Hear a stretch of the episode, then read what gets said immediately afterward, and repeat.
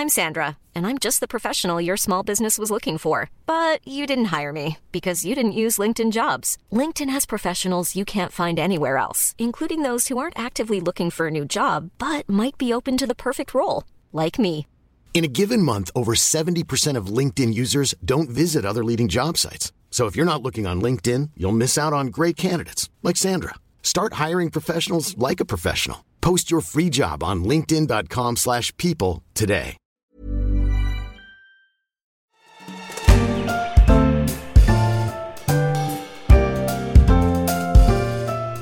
La France est une terre où les licornes sont rares. Les licornes, vous savez, ce sont ces entreprises tech valorisées plus d'un milliard de dollars qui pullulent dans la Silicon Valley et transforment certaines de nos habitudes, comme Airbnb par exemple, et font parfois la une des journaux économiques comme WeWork. En France, elles sont peu, très peu. Mais l'une d'entre elles commence à se faire un nom outre-Atlantique. Miro, une plateforme de mise en relation entre photographes et entreprises, a levé 200 millions d'euros, soit le plus important financement de la French Tech enregistré l'an passé. Je suis Guillaume Brégeras, vous écoutez La Story, le podcast d'actualité des échos, et aujourd'hui je vous emmène à la rencontre de son fondateur, Thomas Rebaud, qui me reçoit chez lui pour évoquer, neuf mois après cette opération, le premier bilan de cette folle ascension, mais aussi les turbulences que cela lui a fait traverser. Thomas, bonjour. Merci de me recevoir en Portecoff.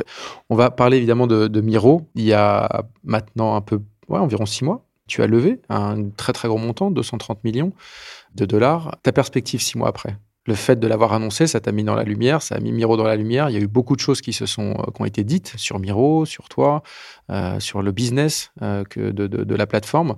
Est-ce que tu regrettes de l'avoir fait? Est-ce que je regrette de l'avoir fait Donc de l'avoir annoncé. De l'avoir annoncé, pas d'avoir levé, évidemment. D'avoir levé, non. De l'avoir annoncé, je ne sais pas si je regrette, mais en tout cas, ça m'a pas apporté grand-chose de bien, c'est certain. Il y a un peu d'ego trip quand tu fais une levée de fonds. tu es content d'avoir fait une belle levée. Tu as un peu envie que ça se sache.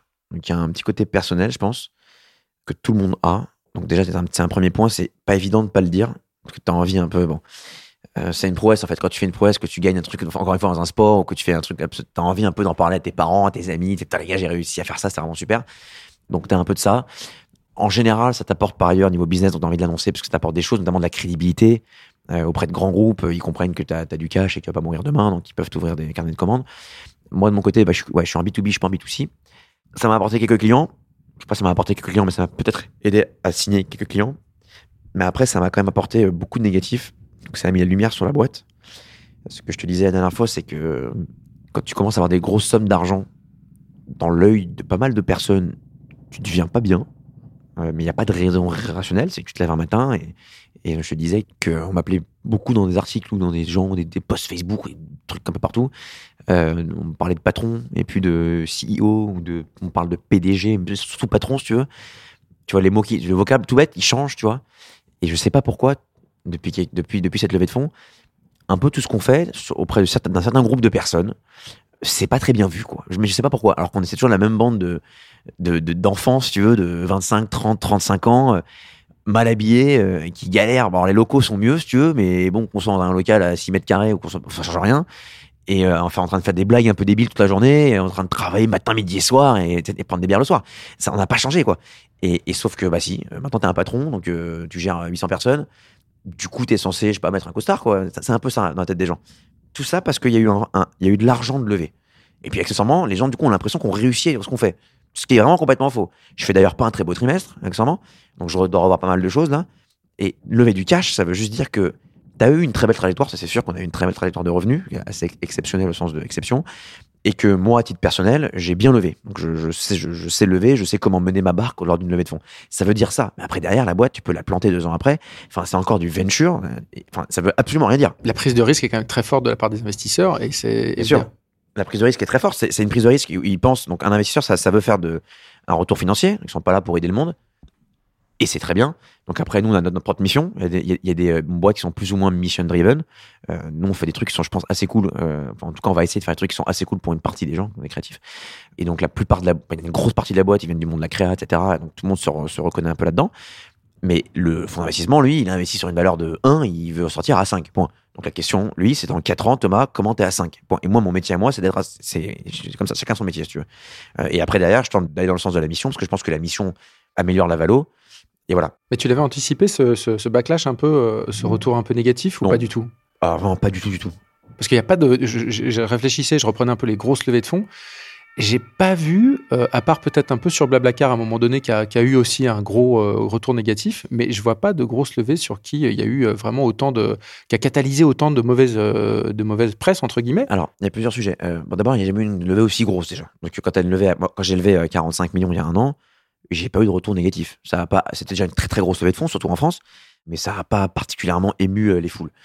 Euh, là, on parle d'un montant beaucoup plus gros, donc d'une certaine façon, je ne connais pas le seuil de sensibilité des gens, mais là, on a passé un cap en mode euh, bon, euh, ça c'est le premier point. Donc potentiellement, il faut déjà avoir fait une très grosse levée de fonds pour que ce réflexe, peut-être humain, intervienne. Ensuite, moi, je suis dans un métier où j'ai une partie de mon métier qui fait du on-demand, et donc qui dit on-demand, un truc à la demande, c'est comparé souvent à Uber.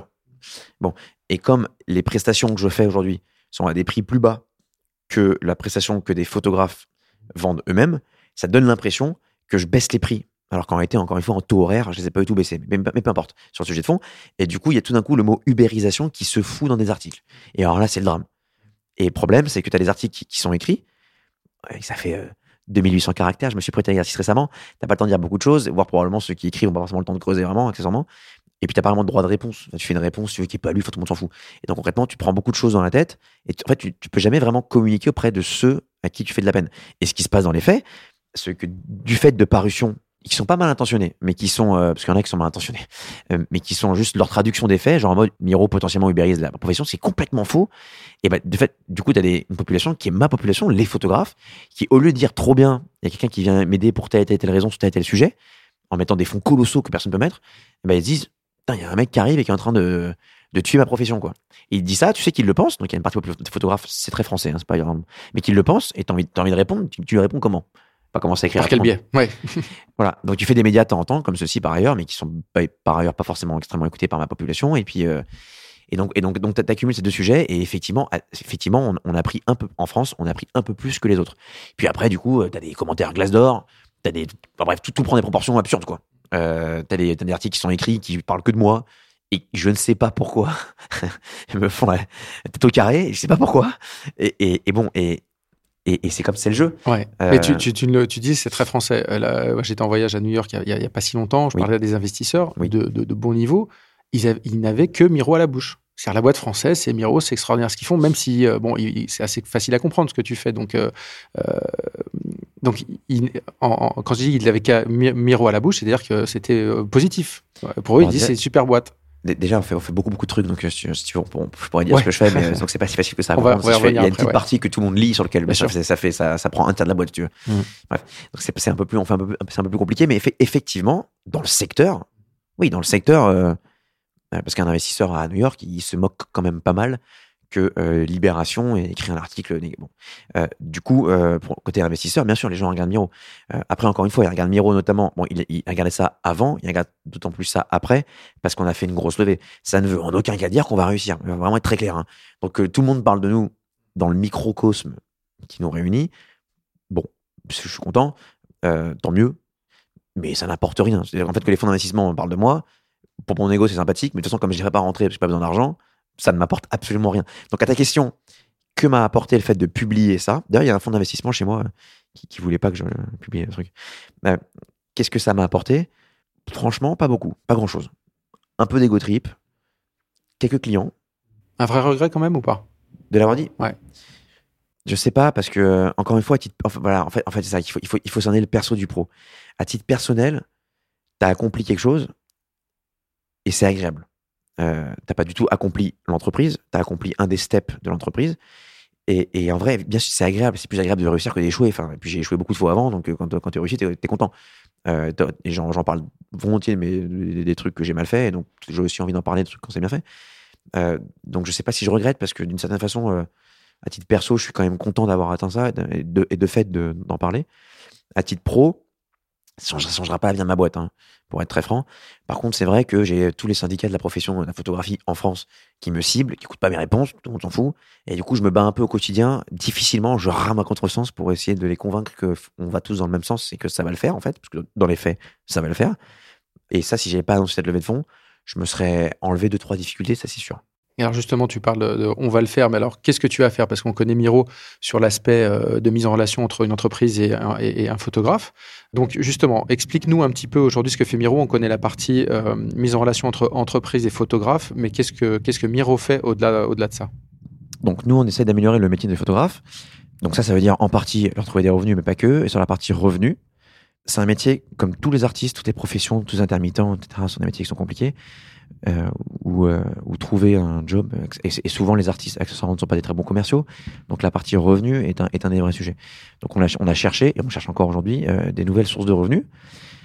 Et non pas des revenus, des sources de revenus qui existaient déjà, un type B2C classique où tu vas chasser sur leur propre terre. et ce sont des sujets assez compliqués à traiter. Donc, on allait trouver des clients qui avaient des besoins qu'on dit scalables, donc concrètement des besoins de photographie répétés sur, euh, en volume, sur plein plein de, de, pays ou de villes en même temps. Concrètement, un photographe, il n'a pas accès à, ce, à, ces clients-là. Enfin, bon, je dis n'importe quoi, je vais te prendre Allo Resto. Bon, il se trouve qu'on travaille avec eux, mais c'est un exemple au hasard. Allo Resto, ils vont te dire, bon, on travaille dans, et là encore une fois, je dis n'importe quoi, je connais pas les chiffres, on travaille dans 28 villes en France. Euh, il nous faut une personne pour gérer tout ça, parce que sinon, c'est compliqué pour nous. Et du coup, nous, on intervient. Euh, il se trouve évidemment que sur ces sujets-là, d'abord, les entreprises, un, ont pas des possibilités de paiement par reportage très élevées. Donc ça va être entre 80 et 120 euros euh, qu'ils sont capables de payer, parce comme, ils vont en prendre 4000, bah, concrètement ça fait déjà des budgets énormes pour eux. Et que comme il y a du volume, ils disent bah attends effectivement à l'unité c'est 140 euros, mais si je t'en prends 1000, ça va être 110. Bon. Euh, et en plus, ça implique en plus que du coup de notre côté, si on veut traiter le sujet, il faut qu'on industrialise un petit peu euh, certains procédés, et notamment la retouche. Et donc concrètement, le, le sujet a été comment est-ce qu'on fait sur cette partie apport de revenus en plus pour faire des prix qui correspondent à ce que les clients sont prêts à payer? Sinon, il n'y a pas de business, point barre. Et deuxièmement, comment on, industrialise un maximum de choses de sorte à ce que le photographe, du coup, qui lui va prendre 50 euros, a un reportage euh, à le resto, ça va être entre 45 et 60 euros selon le sujet, bah du coup, pour pas qu'il travaille deux heures comme avant, mais qu'il travaille plus que 45 minutes, euh, une heure, ça dépend des sujets. Hein. Et du coup, le taux horaire, euh, il, s'y retrouve au taux horaire, même si au global, la prestation est moins payée, mais par heure, c'est pareil. Donc ça, c'est le premier sujet qu'on a développé, c'est ce que tu vois sur Internet. C'est ce qui fait que les gens nous comparent à Uber, avec complètement faux. C'est simplement qu'on fait du, et je pourrais répondre à ça plus tard, ce qui fait qu'on fait du à la demande. T'as un mec qui, qui une personne chez euh, Resto qui fait une demande de reportage demain à Amiens, et il y a un photographe qui vient le lendemain euh, via une application mobile, tu veux, ou une application tout court. Mais si tu parles du, du fait d'améliorer le métier de photographe, ça ne prend pas simplement en compte le revenu. Du coup, on a essayé d'aller un peu plus loin. Bon, d'abord, on a une deuxième brique, indépendamment de tout ça, qui est l'image. Euh, qui est la technologie. Et concrètement, tout ce qu'on a développé pour, pour, pouvoir gérer les, flux de photos que je viens de te citer. Et donc, on fait la, technologie qu'on a développée, on commence à la vendre à des clients. Donc, typiquement, tu, je vais te prendre une marketplace type Sologer pour rester en France. Et ils ne créent pas leur contenu, c'est des brokers ou des agents immobiliers qui le mettent en ligne. Le problème, c'est que 9 fois sur 10, c'est pas très joli. Et qu'en plus, ils n'ont aucune donnée sur ce qui est poussé euh, en ligne. Tu sais pas si c'est une cuisine américaine, tu veux, sauf si l'agent immobilier clique dessus, enfin, indique que c'est une cuisine américaine, mais il le fait pas. Bon. Euh, et du coup, nous, concrètement, on dit, bah, toutes vos images, là, elle passe par nous, euh, via un flux euh, qui vient chez nous et qu'on vous renvoie. Et on les traite à la volée dans, la, en 2-3 millisecondes, millisecondes, et on vous les retouche. En plus, vous donnez des, informations dessus, de sorte à ce que concrètement votre site soit plus joli. Et quand tu as une image qui est améliorée via retouche de façon substantielle, ton, taux de clic, donc tes consommateurs qui vont être sur sologer.com, un, l'expérience est plus jolie parce que bah, le site est plus beau, et puis deux, tu cliques plus souvent, parce que l'appartement te donne plus envie, parce que l'image est plus belle. Et donc en fait, tu augmentes tes ventes pour se loger. Ça, c'est le deuxième pôle. C'est un pôle tech qui est assez intense chez nous, qui à la fois gère notre business, puisque pour pouvoir gérer des shoots en Alaska, au Pérou et aux États-Unis, je te passe le, parti produit et technologie qu'il faut. Et tu as aussi la partie euh, image, qui est pour moi quelque chose de très important, hein, qui est une partie de l'avenir de la boîte. Et puis troisièmement, tu as comment est-ce qu'on re-rentre dans le métier de photographe et qu'on tente de l'aider sur l'intégralité de ce qu'ils font à côté.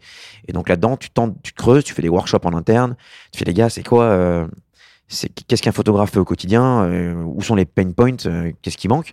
Et donc, on, t'arrive sur des sujets, tu dis, bon, d'abord, il leur faut du contenu, euh, il leur faut de l'inspiration, parce qu'en fait, quand tu es passionné par ton métier, tu as besoin d'être inspiré, etc. Donc, moi, j'ai énormément de livres sur l'entrepreneuriat et, et toutes les, personnes que j'admire sur, ce secteur. Et bah, pareillement, pour un photographe, il va regarder des documentaires ou il va lire des choses sur des photographes de renom. Euh, et troisièmement, euh, leur compta, leur marketing et tout leur portfolio, l'impression des images, tous ces trucs-là sont pas très bien faits ou sont faits par des constellations de personnes non reliées entre elles. Comment est-ce qu'on met tout ça en même temps et en endroit Et donc, on a développé un département qui fait du contenu écrit avec un magazine qui s'appelle Blind. On a développé un département qui fait des documentaires euh, Netflix style, si tu veux, des gros, gros investissements là-dessus, plus euh, des, euh, des formations en vidéo avec des photographes de renom. Et on a développé un département qui fait du software. Donc, qui leur dit votre contrat, vo- vo- vo- vo- votre gestion des droits sur l'image, je reparlerai de ça plus tard, sujet de droits d'image, mais euh, euh, etc. Aujourd'hui, vous le faites manuellement sur Excel, c'est pas très bien fait, c'est souvent pas pas dans la loi d'ailleurs, etc., etc. Bah en fait, tout ça est fait online via un produit qui est hyper simple et qui va permettre de le faire facilement, gratuitement, by the way. Ah oui, que tout ça, c'est des, centres de coûts pour C'est du, Miro. c'est du pur investissement. Euh, comment, je, comment je justifie ça à des investisseurs? Je leur dis que pour l'instant, c'est du pur investissement, donc c'est des millions et des millions d'argent qui sont investis par an là-dessus. Euh, mais qu'à terme, si pour eux, vu que leur seul métier à eux, c'est de faire un retour sur investissement sur l'argent qu'ils ont mis, c'est que ça apporte de la valeur à la boîte, que ça crée un écosystème sur lequel les, photographes euh, vont vraiment être aidés dans leur quotidien, donc euh, vont, vont, vont adhérer à l'ensemble de l'écosystème qu'on a créé, donc seront plus actifs chez nous, etc., etc. Et que donc à terme, ça apporte de la valeur à la boîte. Même si tout de suite, financièrement, ça creuse des pertes, ou ça crée des pertes, je leur explique qu'à terme, ça va être... Et peut-être que je me trompe. Encore, encore une fois, Ça, ça fait partie du pari. énormément de paris. Euh, là, on vient de lancer du coup sur la partie revenu euh, le mariage et le e-commerce. Ce sont des sujets qui n'ont absolument rien à voir. Le mariage, on monte les prix au lieu de les baisser comme on a fait côté client jusqu'à présent. Euh, le e-commerce, on les, ni on les monte ni on, ni on les baisse. On tente de mettre de la technologie avec pas mal de trucs à faire là-bas sur ce sujet. Euh, mais ce sont typiquement des paris, quoi. Il n'y a pas de. Donc on verra. Et peut-être que l'e-commerce marchera pas du tout et le mariage, ça cartonnera. Peut-être que le, software, en fait, les photographes n'y adhéreront jamais vraiment parce que ils sont habitués à leur fichier Excel et qu'en fait, ça leur va. Peut-être que les documentaires, euh, ça leur plaira pas. Peut-être que la technologie, j'en sais rien. Donc c'est euh, faire plusieurs paris, y mettre les bons moyens, pas faire n'importe quoi avec l'argent qui est disponible. euh, être très très bon sur les dépenses, avoir un mindset, une culture dans la boîte de, de- de gestion des coûts euh, vraiment euh, parcimonieuse. euh, Parce que ça, c'est aussi euh, ce qui peut souvent arriver dans une startup qui a levé beaucoup d'argent. C'est-à-dire que vous avez, la, la croissance a été tellement rapide que la gestion des coûts, et quand même avec le cash dispo, n'est pas forcément une priorité. Ouais. Toi, au sein de Miro, tu essayes d'inverser ça, justement? Alors, ça n'a pas été une priorité jusqu'à présent, c'est en train de le devenir. Ça fait deux mois qu'on retravaille là-dessus. On est en train de rechanger énormément de choses côté process dans la boîte. Ça n'a pas été encore implémenté, mais on travaille dessus. C'est très compliqué parce que tu as des millions de lignes de coûts, si tu veux. Euh, il y a vraiment beaucoup de choses à regarder. Euh, mais effectivement, quand tu es en levée de fonds, c'est euh, la croissance le sujet. Donc, tu peux pas tout faire en même temps. Tu peux pas croître très très très très vite et en même temps aller embêter la personne euh, au fin fond du département de, euh, je sais pas, la comptabilité ou peu importe, parce qu'il a dépensé un avion 100 euros trop cher. T'as pas le temps de faire ça. Euh, donc tu fais un choix. Là maintenant, maintenant qu'on a fait notre tour euh, et qu'on sait qu'on relèvera pas d'argent tout de suite, on peut se refocaliser sur potentiellement faire un tout petit peu moins de croissance, euh, mais, mais sur les 12 prochains mois, rendre le truc un peu, un peu mieux, un peu plus... euh, Efficace. pour, ouais, ouais, pour employer un, un anglicisme euh, healthy un peu.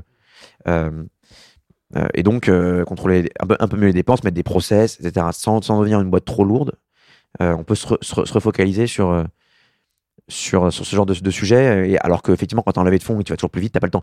Tu as des boîtes comme Uber, euh, et comme, comme WeWork d'ailleurs, enfin, c'est des boîtes dont on parle beaucoup en ce moment, qui euh, malheureusement euh, doivent, parce qu'ils ont des investisseurs de leur côté, etc., c'est tellement la course à la croissance quand tu rentres dedans, euh, dans le détail, c'est vrai qu'il y a beaucoup de choses, ils n'ont pas eu le temps de processer, d'automatiser, parce que tu peux pas tout faire en même temps. Euh, et, et parfois, c'est un peu étonnant, tu, tu, tu vois comment ils font tel et tel sujet, tu rentres dans le détail, et tu dis, putain, c'est quand même euh, très manuel cette histoire. Je suis étonné qu'à ce niveau, après, ce sont encore... Et en fait, parce qu'ils n'ont pas le temps, quoi. Et une dernière question sur euh, voilà, Thomas Rebaud, aujourd'hui, tu serais pas chez Miro ou tu aurais la possibilité d'avoir une deuxième vie de tes doublés? Qu'est-ce que tu voudrais faire? Tu serais où? J'évolue beaucoup dans le temps, j'étais pas pareil il y a 10 ans, mais je pense qu'on est tous comme ça.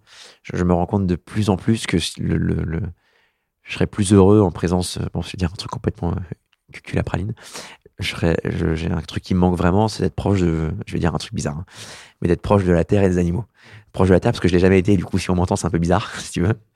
Euh, bon, et, proche des animaux, en fait, les seuls moments de ma vie où je suis vraiment, vraiment heureux, c'est quand je suis entouré, je, je sais pas pourquoi, c'est comme ça. hein. C'est un peu, un peu bizarre ce que je dis, mais euh, c'est quand je suis entouré d'animaux chien, chat, cheval, singe, lion, ce que tu veux. Ça me rend vraiment content. Donc, potentiellement, j'irais faire ça à un moment donné de ma vie, à mon avis. Peut-être pour toute ma vie. Euh, ou si j'avais pas été là où j'en suis aujourd'hui euh, dans ma vie professionnelle, je pense que je serais euh, dans le Vercors euh, avec des vaches. Voilà. Ok. Et Et potentiellement, c'est peut-être là où je finirais d'ailleurs. ben, euh, c'est noté Voilà. en tout cas. Voilà. Merci beaucoup Thomas et bonne Bah, journée. merci pour l'interview. La Story, le podcast d'actualité des échos, c'est terminé pour aujourd'hui. L'émission a été réalisée par Willy Gann, chargé de production et d'édition Michel Varnet. La Story est disponible sur toutes les plateformes de téléchargement et de streaming. Vous pouvez vous abonner et partager nos émissions. Pour l'info en temps réel, c'est sur leséchos.fr.